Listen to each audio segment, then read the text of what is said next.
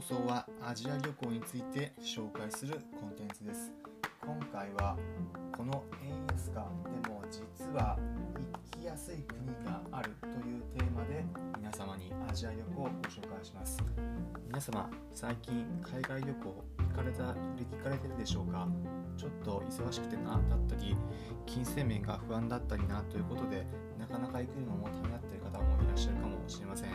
特に昨今は円安で1ドルが140円台まで上がってうんなかなかこの状況だと厳しいというふうに考えて海外旅行に足を踏んでいる方もいらっしゃるかと思います。そういった方になんと日本円もなかなか難しい状況なんですが為替の影響でそこまで日本円の円安状況を受けない国もあるんだよというところを今回はご紹介してなんか皆さんの旅行先参考になるようなことをお伝えします。ニュースでもご存知の通り例えばアメリカに行った場合だとアメリカドルなのでもともとの日本円の価値があまりなく円安ドル高の状況になっていて全てのものが値上がりしているというような状況かと思います。大体のアジアの国もそういった状況が多く例えばベトナムだったりタイだったりだと現地の通貨に比べて円安が進んでおりもともと例えば今年年初来1月時点よりも現地の物価が日本円で生活している人にとっては高くなっているというような状況になっています。そんな中でただそれだけじゃそういった状況じゃない国もあるんだよというころで例えば一つ今回はラオスをご紹介します。ラオスの通貨キープなんですけれどもも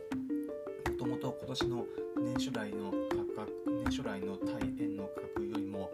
なんと実は下がっているんです。あれば年初来の価格よりも今は140円台まで円安が進んでしまっていますがラオスの通貨だと逆に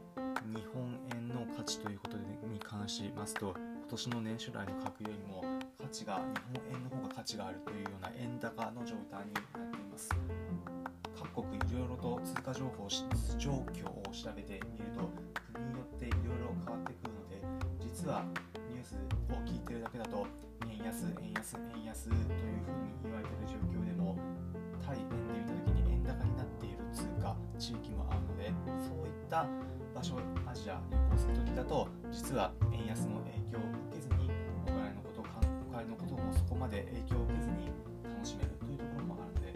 皆さん行く時に実はそういった国もあるのではないかってところで探してみてはいかがでしょうか。